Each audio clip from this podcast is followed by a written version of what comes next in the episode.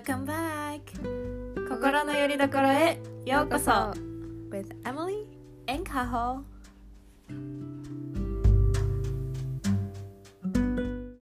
今日のテーマは旅の始まり。かほさん。最近どうですか、最近は、えー、と2年ぐらいやってたボブミディアムみたいなちょっと韓国風の髪型、重めのボブみたいな髪型やめて、はい、何センチぐらい切ったんだろうねこれ。8センチぐらいかな。8センチ。切って完全ショートボブに。いやーいいですね。かわい。い、私は好きですよ、ありがとう。ちょっと慣れるまで時間かかりそうですけど。うんうんうん、どうですかエミリーは？私はどうですかね。あやっとえっ、と大学4年生なんですけど。イエーイ。あのー秋休みに入って昨日、ちょっとあのバーナート気分ですね。もう期末がすごかったので、うん。あのやっと休める時間ができてうん。よ嬉しいです。かったね本当に、はい、ゆっくりゆっくりしてくださいはい、お互いね。そうですね。その心の拠り所 というポッドキャスト名なんですがえー、っとうちら2人がお届けするこのポッドキャストは、えーメンタルヘルスやセルフケアをテーマに日常にインスピレーションを与えられる拠り所みたいな存在 になれればいいなとねいいな思っています。ちなみにエミリーにとってなんかこの「心の拠り所」っていうポッドキャストはどういうイメージですか？イメージですね。なんだろう一人で、んなんか私も結構一人の時間好きなんですけどなんか一人の時間の中でたまにあーなんか誰かとつながりたいなとかうんなんかなんかぬくもりそのつながることによるなんかうんぬくもりを感じたい時があって、うん。まあその時にまあやなんだろう。でも一人でいたいっていう気持ちもあるからうんそういう時に無理なく、えーっと誰かの存在を感じられるようなうん。ポッドキャストをイメージしていて。うん。えーっとほっとするようなうん。癒されるような なんか友達感覚であの聞いてもらえれば嬉しいなって思っています。うん。なるほど。はい。かほさんはどうでしょうか？いやーまさに今言ってくれた通りなんですけど、まあ、一人の時間にねなんかモチベーションとかインスピレーション求めてたりとか、まあなんか悩んで疲れてるみたいな時に人と話すほどの元気はないんだけど、うんうん人の声は聞いていたいなんかぬくもりは欲しいみたいな、そそんな時をこうイメージしてそんな時に聞いてもらえるようなポッドキャストだったらなっていうふうに思ってますね。なんかイメージとして前さっきもエミリーと話してたのは、うん。あのすごい今の季節だと4時とか5時とかですごい綺麗な空の日あるじゃないですか。はい。なんかそういう時間帯夕方の時間帯例えば学校とかお仕事終わってちょっと疲れたな今日はこのあとリラックスタイムみたいな感じでこうちょっとあの空を見て、まあ、和んでる時とかに、まあうん、ご一緒できたらいいかなっていうふうに思ってます。うん。本当に最近空綺麗ですよね。いや本当にそう。うわーって感動するばかりだ。はい。では今回は旅の始まりということでホスト2人のこれまでの経験やここに至った経緯についてお話ししたいと思います。ではエミリーのなんかこれまでの人生とかなんかどういう気持ちでなんかここに至ったかみたいなことをちょっと聞きたいんですがどうでしょうか？はいそうですね。私は今、えー、と大学で心理学を勉強していてでもう高校生の時から心理学学びたいなという願いがあってでそのきっかけをちょっとシェアしたいなって思ったんですけどそうですね高校生って すごく大変な時期じゃないですか。もう本当になんか自信持てないし、なんか周りと比べちゃったりうーんなんかいろんな感情と戦ってたなとなんか振り返ってみてうん。思うんですけど、うんまあ、自分自身はうーん高校入る前から結構悩みが増えてでなんか友達の作りづらさだったりうーん自分らしさってなんだろうみたいな。うんうんで高校に入ってさらにえー対人関係で悩んだりうん。うーんとあまり自分に自信持てなくて結構引きこもりがちうん。になったりうん。が人と話すのが怖くなった時期があってで結構どんどんどんどんなんかスパイラルみたいにうーんなんだろう。そういう自分のダメ出しだったりから抜け出せなくなってしまってでその時にまああるきっかけでなんかどうしても変わりたいみたいな、うん。願いがあ自分の中にあったのに気づいてはい。もう何が何でも変わってやるぞみたいな。なんか今思うとすごい不思議なんですけど、なんでそんな強く思えたのか。うん。それはタイミングだったのかもね。いや本当にタイミングもあったしうーんこのままだったらうーんと自分が求めているような人生を送れないだろうなって思うだけでなんかすごい恐怖を感じてしまう自分もいて。うん。でちょうどその時えっ、と、まあ、苦しんでる中うん。なんか癒し的な存在だったのがその本屋。うんうん。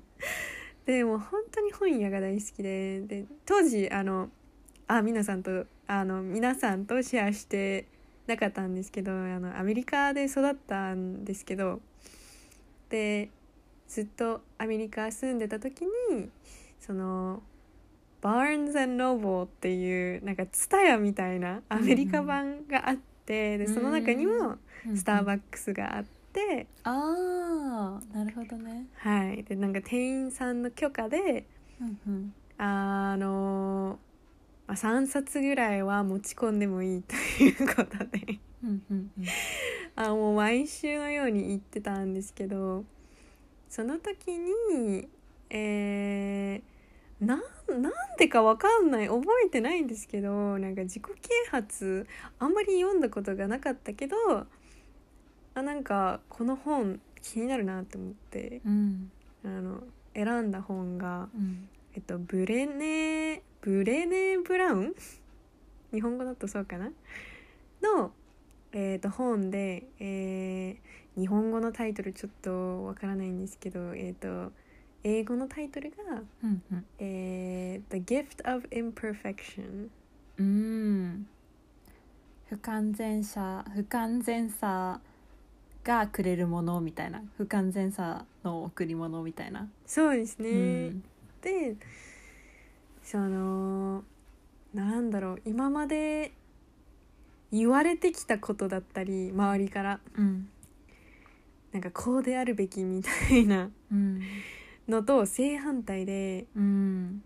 なんだろう初めてなんかこういう考え方もあるんだって感動しちゃってうん。なんか例えば感情の大切さだったりうんうーん。自分らしく生きるのはなんかものすごく勇気がいることでうんあのなんかなんだろう勇気がいることなんだってなんか思えるだけでなんかほっとした自分もいて。うん。うんそこからなんかすごく変わってってどんどんどんどんそういう本を読み出してうんうんと実際なんだろう。その本を書いた方々と直接出会ったわけではなかったけどなんか私に直接語りかけてるような えーっとすなんかメンター的な存在うん。として感じられたかなって。うん。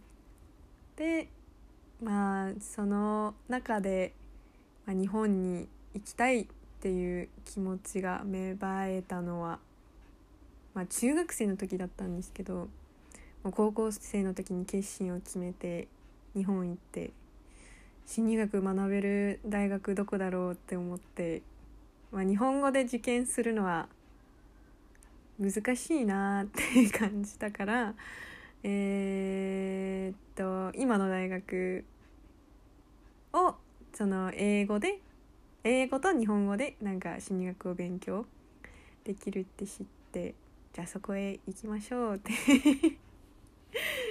思って。うん。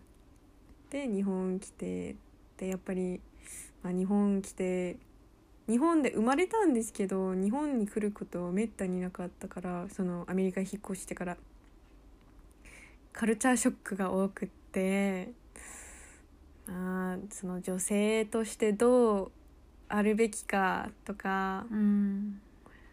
うーんとボディイメージだったり、えーいわゆる女子力っていうことを知って、カルチャーショックだよねそれは。いやーかなりなんだろうちょうどなんかちょっと自信持てるようになってきたなっていう時期に日本に来てでなんか人として割となんか自信持てるようになったけど今度は女性として自信持てなくなったっていう時期が今でも続いてるんですけどうんなんだろうな。なんか言動振る舞い仕草。うんなんかメイク服なんかこういうことに悩まされる日々で。うん。やっぱり大学入った時もどうしてもなんか好かれたいなっていうなんか欲求があったりですごい頑張って。でもやっぱり頑張るとまあメンタル的にもうまくいかないだろうなみたい ああもう諦めちゃうみたいなな。なんだろうやっぱり自分らしさから離れていくと、本当にに心が崩れていくんだなって本当に何回も体験してでまあなんかバーンアウトだったりなんか本当になんか孤独感うん。を感じるようになるんだなって思ってなんかまあその落ちた、うん。日本に来てから。うん。うん。落ちた状況の中でなんかじなんか振り返ったりうん。あ自分を本当はどう思ってたんだろうとかどう感じたか感じてたんだろうとか本当はどうしたいんだろうって本当にじっくり考えるきっかけにもなった。なんか辛かったからこそ、うん。確かにそういう時期にこそなんか芽生えるものだよね多分、うーん。そういう意識的な。自己理解とか。いやー本当にそうなんですよね。もともとえっ、と考えるのが好きな性格ではあったんですけどやっぱりうーんなんでこんなに辛いんだろうみたいな。考えることで本当に成長できたなって、まあまだまだ成長するだろうけどこの先。うん。そうそう。そうですね。でその中でまあなんか大学で心理学学び続けてプラスもう本も読み続けてコーチングもなんか何回か体験したりしてあーなんか分かれば分かるほど深いなーみたいな。なんかエンドレスな探求っていうかでその中でえーっと自分自身はあの心とえーっと体との関係性うん。つながりうん。に、あのすごく関心を持つようになって多分去年からかな。うん。なんかただただえーっと思考考え方を変えるのもなんか変えるっていうか新しい視点から物事を見るのも大事だとは認識してたけどなんかと身体感覚だったりうん。うんと体の意識、うんうん。えーについて学ぶことが増えてはいはいえー、とソマティックセラピーって言って、まあ、一つのカウンセリング治療法みたいなものがあってそれに興味持ってなんかその資格を取りたいなだったりえっ、と NVC って言ってあのノンバイオレントコミュニケーションって言ってまああの感情だったり感情の裏に隠れているあの欲求に気づく方法でそれを今学んでいてうんなんかそれらを、まあ、あと、まあ、大学の勉強もあるんですけどそれらを全部合わせてなんかコミュニティを作ったりえーっと、まあ、将来はカウンセラーのお仕事だったりコーチのお仕事だったりうんとそういうのをやりたいなって思っていてうんうんって感じですかね。うんまあ、あとはえーっとあの対人関係にすごく興味があって あのコミュニケーション法だったり、まあ、カップルカウンセリング日本ではあまりない感じそうだね。あんまりカップルカウンセリングとかはあんまり一般的ではないね。うん、うん。でもそうね。なんか心から語り合うっていう。うん。そうですね。私もまだまだですけど。学び中で。はいそうその学びをみんなとシェアできたら嬉しいなって。あーなるほどね。なんかちょっと質問っていうか私が今思ったことちょっとシェアしたいんですけど、うんうなんか一つ思ったことはなんかさ本をその「Gift of Imperfection」はい。っていう本を取った時さあんまり自己啓発本とか取ったことなかった読んだことなかったけどうん。なんかたまたま手に取ったって言ってたけどなんかすごいあの無意識のうちにすごくそういう部分とかこう自分を受け入れたいみたいなことに多分その時の意味でが興味があったんじゃないかなっていうふうに思った。なんかだからなんか必要な時に必要なものがすごい現れる感じでうんうんうんなん。か出会ったのかなってすごい聞いてて思った。あー、うん。でも確かに運命的な出会いではあったかな。そうだよね。そういう時やっぱなんか出会うべくして出会うからなんかそんな感じがするなっていうのが感想。一一つとうんあとはちょっと質問があってなんかさすごく辛かったっていう時多分人生で2回かな、うん。あったのは大きく言うと。中学生、うん。アメリカにいた時と日本来て結構カルチャーショックとかいろいろ自分受け入れられないみたいな感じで落ち込んでた。あーそうだね。えーっと大きく分けると うーんと日本来てうん主に3回うん。本当にあの振り返って本当に方向性を変える必要性があるなって感じたうん。出来事があったかな。ああ出来事がね。でその最初の1回がその日本に来てうん1年間？うんうんえーっと合わないいや合わないっていうわけではなくて慣れていないうん。環境でどう自分うん。はうんどうであるべきなのかっていうのを、うん、しし試行錯誤？ん？しうん。試行錯誤。試行錯誤。試行錯誤をすればいいのかっていうなんかはい結構なんか大変だったなっていうのはちょっとあったかな。うん。なんか今結構それでから成長っていうかさしてなんか自分なりにたくさんなんかできることをしてるっていう今のエミリうんうん。ーがなんかそういう苦しんでた時の自分になんか言うとしたらなんなんていう？あーその時の自分。あーでも私の人生のなんかテーマがいくつかあってうん。でそのテーマっていうのは自分の課題？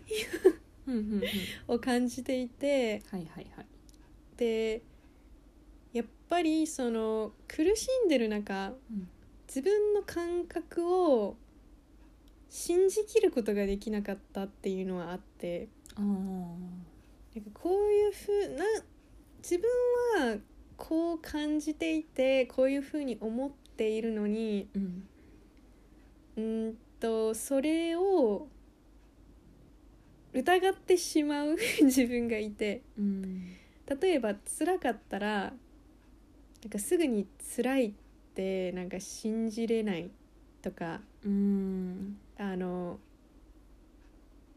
しんあえっと辛いってえーっと言ったら負けみたいな。うんだったりうん。うんなんか辛いって言ったらなんか誰も分かってくれないだろうなみたいな。ちょっとあったから。そう。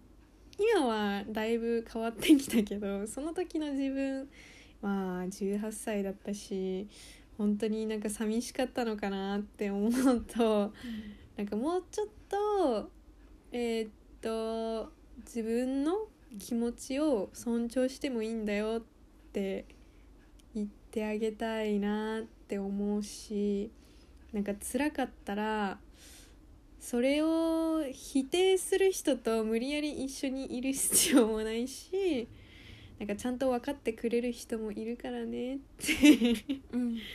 なんかなんだろう辛いって認めるのはあの全然弱さじゃなくてうん。あのその辛さをうんと宝物の一つでもあるうん。って今ではなんか思えるから、そうだね。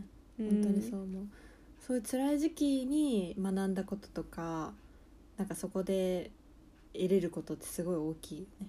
うん。本当にその中でつながりがうん。感じられたり、うんあの人への、うん。えーコンパッションうん共感が生まれたり、うん知ってる中島なあなんだっけ？中島美紀中島美紀。あ違うわ。あ中島美嘉。中島美嘉。あ中島美嘉。中島美嘉の曲にもそういう歌詞がある、えー。昔はやなんか小学生ぐらいの時にね流行った曲です、うんうんうん。そういうなんかつなんか辛さを見せないことが強いわけじゃないんだよっていう歌詞があった気がする。曲知ってる？有名な曲。なんか今それをねすごい思い出しました。あーいやーまさにじゃあ私はもう自分のことをえーとたくさん話したので。いやいやもっと聞きたいけど。いやー過去の話を聞きたいなって思って。はーい。私はねえっとまあ、自分の経験を振り返ってみたんですけどこの機会に。うん。その中でなんか結構2つのことが大きな軸になって結構、まあ、メンタルヘルスに興味生まれたきっかけを生んでるなっていうふうに思ったので、まあ、ちょっとそういう軸で話せたらなと思うんですけど、まあ、その軸っていうのが一つが、えー、とボディイメージでもう一つが、えっと他者からの評価を、まあ、気にするみたいなことなんですけど。うんまあ、ボディイメージっていうのはまあ私実は幼稚園ぐらいの時とか小学生ぐらいの時にえっと新体操をやっていてうん。で新体操ってレオタードっていうなんかあのうん。ぴったりした服をちっちゃい子でもあれを着るんですね。うんうんうん。で、まあ、3歳とか4歳とかぐらいの私はそのレオタードを着ている自分を見てなんか私スタイル悪いなって思った。うん。なんかその年で本当かよって感じだけどそう思ったんだよね。へえでまああの年上のお姉さんとかなんかまあもっとなんていうの？手足がなんか長くてスラッとしてるような体型の人を見てあなんか私ってスタイル悪いのかもみたいな美しくないなでうん思ったことが一番最初で覚えてるボディコンプレックスでした、でその頃、まあ、同時期ぐらいかななんか幼い頃私すごいシャイでなんか自己表現できなかったりとか、まあ、自分から友達作れなくてずっとお姉ちゃんの友達と遊んでたうん。みたいな感じのうん。性格だったんだけどまあなんかなんとなく社交的になってきて、まあ、小学中なんていうの3年生とか4年生ぐらいになった頃友達自分で作れるようになってきた頃から、うん。と人気者じゃないと意味がないなっていう価値観に結構縛られるように なってしまって。はいでもその人気者っていうのは、まあ、要するに可愛くて細くて、えー頭が良くて、まあ、運動もできてで、まあ、ちょっとなんていうの？悪いちょっとイケてるうん。悪さみたいな、ちょっと授業とかサボっちゃうみたいな。そういうのがかっこいいと思ってたんで、えー。まあ、そういう風になってサボったけど全然自分かっこいいなと思わなかった。あ本当いやなんか小学生で授業サボるなんてかっこいいじゃん。あーあー確かに。まあちょっとそういう風な感じでねなんかイケてるみたいな。とか、まあ、人に好かれるかどうかが結構自分の価値基準になってきた時期でしたね。うん。でその中で、まあ、さっきも言ったけどもちろん人気者であるっていうそのなんていうの？条件の中に痩せてる細いってことがすごい大きな基準として入ってたので、あのボディイメージに対する苦悩っていうのは引き続きあったみたいなそういう状態状態でしたね。で、まあ、中学生とか高校生とかいろいろあるんだけどまあなんか要するにもうもう毎日毎日辛くて。うん。なんかもともと結構考えすぎたりとかいろいろ感受性豊かな感じの性質なので、なんかそういうこともあって私ってなんかおかしいよなみたいな。他の人と違う気がするだとか、うんうんうん。まあなんか人にどう思われてるのかどう見られてるのかってことがすごく気になっていてうん。なんかもうとにかく毎日ストレスで毎日泣いてました。泣いてない日を数えた方がね早い。えー、そ っていうぐらい。それはちなみに大学34年生ぐらいまで続いてたと思う、それは辛かったね。そんなにね。いやーなんか一番すごいのがあのそれが異常だとあんまり思ってなくてうん。みんななんか辛いんでしょみたいな、あーはいみんな泣いてるみんな苦しんでると思ってたから、まあうん、それもちょっと悲しいことに事実ではあるんだけど、うんうんこれがノーマルだと思ってしまっていたっていうのも事実ですね、ああまり違和感を感じなかった。人生ってこんなもんなんだって思ってました、あーなるほど。うん。うん、変われないと思ってたし、うんううんん、そうだね。まあただそんな日々の中でなんか一つちょっと大きい時期を挙げるとしたら大学受験うん。の時期かなと思っててまあ、やっぱりあのまあなんて言うんだろうそれななんていうのみんなが大学受験することが当たり前の学校に行ってたんで高校2年生終わりぐらいになって、まあ、みんな当然受験準備を始めるんですけど、うん。あのまあ、そもそも人からどう思われるかとか評価されるってことがもう全ての価値観になってるので大学受験においてはやっぱ成績を上げるってことがあの一つの軸になってるんだよね。はいはい。うんうん。ただなんか大学受験ってすごい範囲も広いしなんか私文系なんで世界史とかものすごい量なんだけど、うんだからやっぱなかなか数ヶ月1ヶ月2ヶ月勉強したぐらいじゃすぐにこうひ成果が上がるわけではないっていうような感じなんだよね。で、まあ、そんな中ちょっと苦しんでああもう全然頑張ってるのにみたいな苦しい中でちょっと見つけてしまったのがえっと食べなければ簡単に痩せるなっていうことに気がついてしまったですね。うんうんでまあちょっとその数年前から摂食障害的ななんていうんだそういう摂食障害気味ではあったんだけど、あのまあ、この高校3年生の時に、まあ、がっつりとそのなんか甘い蜜に吸われてしまったみたいな感じでうん。ハマっちゃったうんですね。でまあそのハマった理由がやっぱり食べなければすぐ痩せるから簡単に成果出るじゃんみたいな。うんうん。でそれがやっぱ数字として現れて日々どんどんなんか努力すればするほど数字が減っていくっていうことにこうある種の快感とかあの肯定されてる気持ちになってしまったっていうのがうんありました。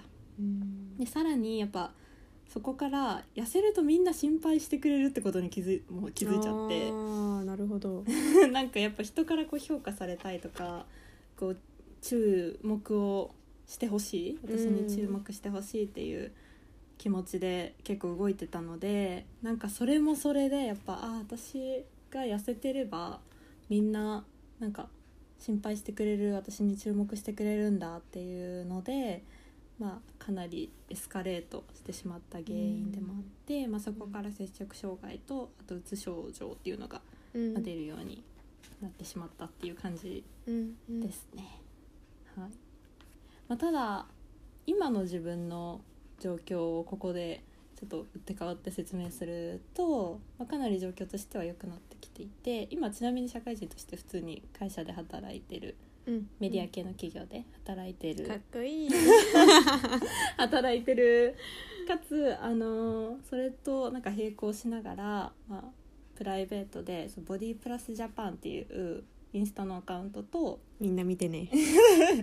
あとウェブサイトをちょっと運営みたいなことをしていて、まあ、そこでは自分が学んだセルフえっ、となんていうのケアだったり、まあ、ボディイメージとのこう戦い方だったりあと大学でメディア学とアイアイデンティティ学っていうのを学んだので、まあ、そのメディアの影響の大きさみたいなことを、えー、と書いたりとか発信したりとかしてるっていう、そんなことをしています。うんで、まあ、あんなになんかもう毎日何年も泣き続けてそれが普通だろうみたいな感じで結構人生諦めてたところからなんかここまでみんなに何て言うんだろう発信したいとかなんか結構自分ではここまで来るのにこう変わった変化したなってすごいうん。思うんで、その回復したきっかけっていうのを3つぐらい話せたらなっていうふうに思うんですけどうん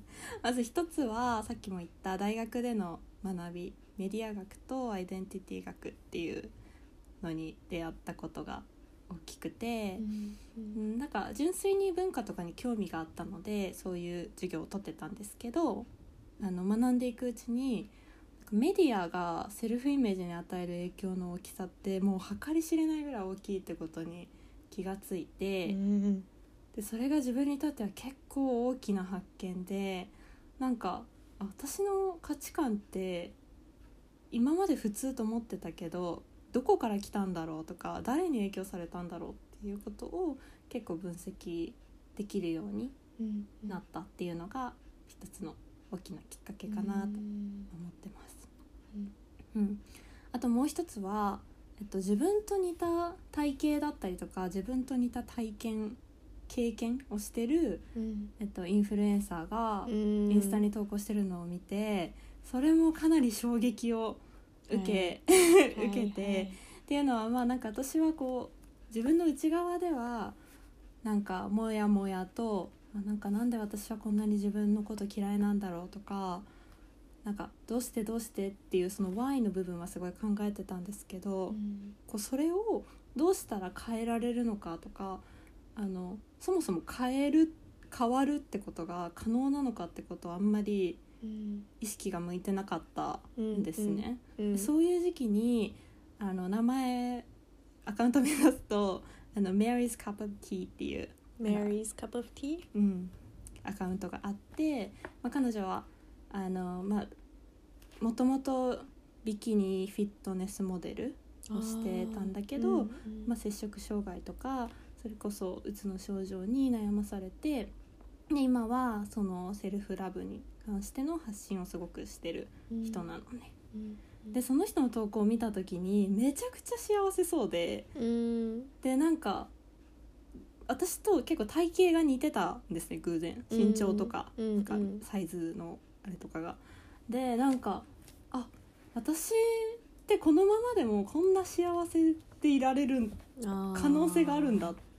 しかもそれをこうなんかインスタとかオンラインにポストして他の人がそれを見てめっちゃ勇気もらってる状態っていうのがうん。なんか成立しうるんだってことがすっごい衝撃で、なんかそれを見てすごい勇気づけられたっていうのもそうだしやっぱりメディアでのレプレゼンテーションっていうのかな？ちょっと日本語で難しいんですけどこう自分で自分と似てる人をこうメディアで見る。うんうん。でその人がこうポジティブに描かれているところを見るっていうことあの影響ってすごいんだなっていうのが分かった。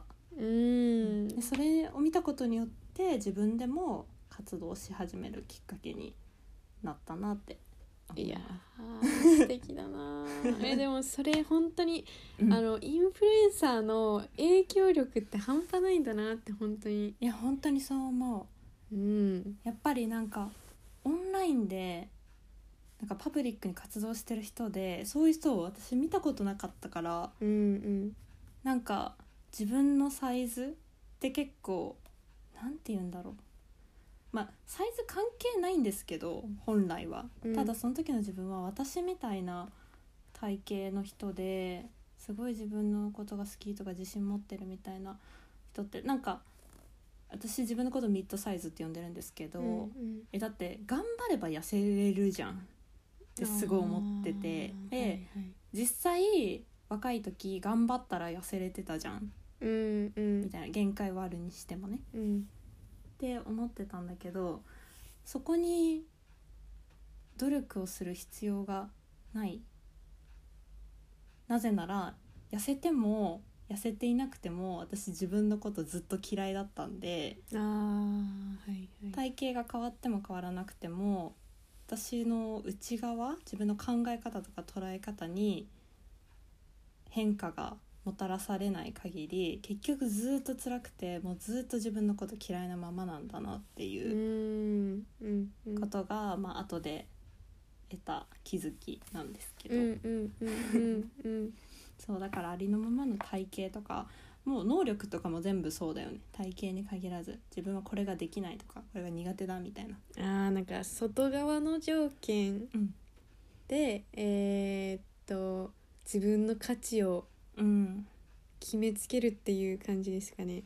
そうそうそう。そうなんかちょっと話ずれちゃうかもしれないんだけどこれがあったらこれが手に入ったら私幸せになれるのにうんっていう考え方ってすごく危険だと思っていてうんなぜかというと実際それ手に入っても例えば分かりやすく言うと痩せられたら私もっと幸せになれて私の人生の全ての悩みって解決するみたいな。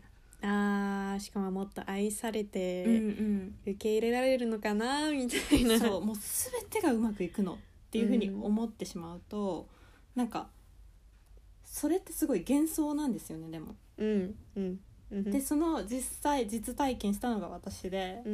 痩せれたけどだからって全然幸せじゃなかったしはい。結局私の価値観考え方人からどんどんこう評価されたいとか人にもっと見てほしい愛されたいっていう気持ちって全然変わらなかったから、はいはいはいだからなんか何かを手に入れれば私は変われるっていう考え方ってすごくなんか、ま、危険だと思う。本当に間違いないなんかもうこれ話し始めればもうキリがないとそう。ちょっとね思うけどちょっとこれはまた別のテーマで話したいでもですね。私も全然、うん。あの共感できる部分もあるしうん。あの結局自分があの得たいなって思っていたうん。ことを変わったとしてもなんか外側の条件が変わったとしてもその求めてたことを得られるわけじゃないんだなっていう、うんうんうん、なんか気づく時が来ますよね。気づく時が来る。うん。いや本当にそう思います。なんか何かを持っていれば自分はこういう行動ができるようになるからこんな人間に変われるっていう、うん。そのフローで考えることが多分幻想でうん。本当は自分がまず変わる。そしたら違う行動をできるようになる。そしたらうん。求めてるものを得られるようになるっていう逆側のフローだと思うから。ああそれもありますね。本当に。うんそうだと思う。しかもそっちの方が別にあってもなくても例えばまあそのボディイメージの場合だったりなんか痩せても痩せなくってもどっちでも私は大丈夫、だけど、なんかいなんだろう。別になんか自分のなんかこういう風になりたいなっていうイメージを持つのは別に悪いことではないと思うからね。まあ、それにうん。なるけどならなきゃいけないわけではなくて。うん、そのそれは全然違うことだよねその2つは。うんうん。そうそう。何があっても自分の価値はここにあるっていう、うん、はい。ちょっとまた別のエピソードでこの話したいです。いやーしたいな、うん、あとねもう一個だけ回復のきっかけっていうの書いてるんでそれだけ最後シェアするんですけど、そう一人暮らしを始めたんですよ。あー。社会人になった時に。はいはい。でこれはなんか一人の時間もっと持って、まあ、自己理解とか自分ってどういう人間なんだっけ？みたいなことを見つめ直したいなと思ってて、うんうんでまあ実際に一人暮らししたらそれが結構できてあの自分のやりたいことだったりとかどういう人間なのか？っていうことをすごく考えるきっかけになったので、うんうん。それもすごく回復に役立ったなというふうに思ってます。へー。いや一人暮らしでかいよね。うん、なんかね自分一人やっぱ一人の時間を持つ一人の時間っていうのはなんかご飯食べてるとか何かしてる時間じゃなくてうん。ただそこにいてうん。今私ってどういう人間なんだろうとかうん。なんか自分の内側に問いかけるような質問をする時間、はいはいはい、うん。っていうのがすごい大事だなって思う。んんしかもなんか落ち着きがあるからう。なん。か周りの刺激がないうん環境で、なんか自然と余裕生まれるよね。なんか内側を観察する余裕っていう。確かに確かに。楽しんでできるからね。そうそうそう、あーそっか。いやーカホシェアありがとう。なんか初めて全部最初から最後聞けてうん。なんかよりカホを知れて。嬉しい。でそうだないやー質問としてはなんか一つあってなんかあの外側を外側が変わらないといけないってずっと思っててなんかある日 ある瞬間あそれじゃダメなんだなみたいな、うん。あの内側が先に変わらないとって、まあ、思えたわけだからそれってなんで変われその考え方とかあの視点が変わってたのかなんか気になった。うんなんかそれちょっと思い返してて思い出したのはえっと確か一人暮らしを始めてまあいろいろ自分のことについて知りたいと思ってたからたくさんそういうインターナルなクエスチョンを自分にうん投げかけてた時期に過去の自分を振り返ってた時があったんだよね。うん小学生、まあ、幼稚園から大学生までどんな風なことどんなことがあって何を考えてたっけっていうのをすごい振り返ってた時に急になんかパッてなんか視界が開けてうん。私痩せてた時も幸せじゃなかった。ってことに気づいたりとか、はいはいはい。うんうん。彼氏いた時も幸せじゃなかった。うんうん。とか、うん。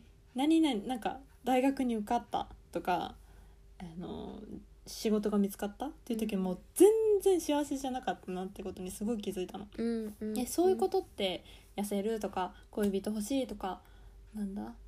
大学に受かる仕事見つかるみたいなことってなんか自分がずっと自分に対してこれができたら私はもっと幸せになれるもっと楽になれるってすごい言い聞かせてきたことだったのね。うんうんでも振り返ってみたら実は全然私のメンタルヘルス変わってないし、うん。むしろ悪くなってんじゃん。っうんうん。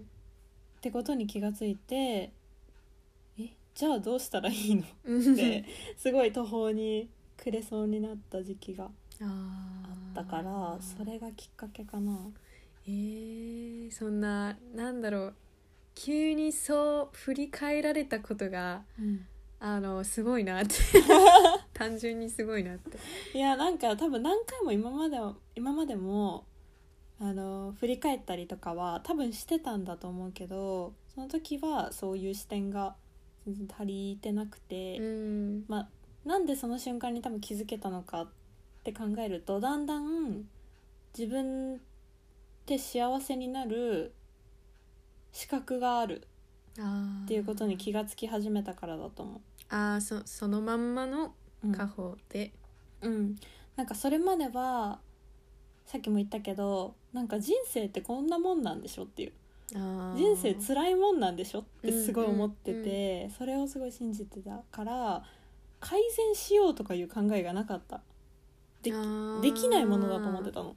あーもう同性みたいな。そうそうそう私はこのまますごいネガティブでなんか人生辛いけど生きていかなきゃいけないんだって、あー。すごく思ってたところから、まあ、いろんな経験とかさっき話したきっかけとかがあっていやなんか幸せになれるんじゃないみたいな。うんうん。変われる可能性あるんじゃないって気づいて、っうんていうところその立ち位置にいたから多分過去振り返った時にう、ん。あれ？なんか外から外から受け取ってても全然辛いままだぞって気がついた。んじゃうんうんうん。はいはいはい。いや素敵だな。いや振り返りは大事ですよ。そうだね。なんかそれですごいきっかけになることはたくさんあるよね。うん。はいでは、えっと、今日のエピソードの最後のお願いっていう形になるんですけど、えっと、実は私たち署名活動を行ってます。その署名の内容っていうのが小中学校の学習指導要領にメンタルヘルス教育の内容を追加してくださいっていう要請になっています。この内容に賛同してくださる方は概要欄から署名の方をよろしくお願いします。はい。あともう少し詳しく知りたければあの次？うん。来週？あのもっといろいろとディスカッションをしたいと思っているのであのぜひあの聞いてください。もし興味あれば。よ よろしくお願いします。ろしくお願いします。じゃあ結構たくさんお話できたけどうん。そろそろ楽しかったね楽しかった。なんかね自分のなんだろう。自分が生きてきた経験ではあるけどやっうんぱり改めて言葉にするとうん。ああこういう体験を通ったんだなってうん。うん改めて振り返りになったね。振り返ったりうん。ああこういう気持ちだったんだなってなんか改めてなんか気づくこともうん。あったり。でそして家宝の話も聞けて。そうだな。なんかやっぱりメンタルヘルスっって誰しもうーんと難しく感じてしまう時もあるんだなって。なんか一人じゃないんだなって。そうだねカホはどうだった？そうだな。と私はなんか自分の経験も振り返りつつエミリーの経験も聞かせてもらってやっぱりなんかエエミリーも言ってたけどみんなそういう経験って多分あると思ってて、うん。苦しんだ経験とか、まあ、自分ってなんかおかしいんじゃないかみたいなうん思う経験って多分みんながあることだと思うから、やっぱりなんか一人じゃないよっていうことと自分に優しくいやーってい間違いうない。ことがすごいなんかあのし自分に対してもなんか改めてリマインダーみたいな形になったなと思います。そうだね。なんかやっぱり傷つく体験をするとうんとあ自分に優しくしちゃダメなのかなってなんか勘違いしたりするじゃん、うんでもやっぱりなんか一生 あの一番あの共に時間を過ごすのは自分でしかなくてうんだからやっぱり、えー、と分かってあげる努力をするのもなんかすごい大事だよね。あの人生もいろいろ困難があったり、まあ、困難ばっかりではないけど、うん山あり谷ありだよ。そう。だから自分の心にいたわって、まあ、あとはあのそういう仲間を見つけるのも大事だし。うんそうだね。うん。まあ皆さんあの私とカホはいつでも味方なので。またね来週遊びに来てくださいあの心を込めてあの発信をあの頑張って続けたいと思ってるので。ね。はい。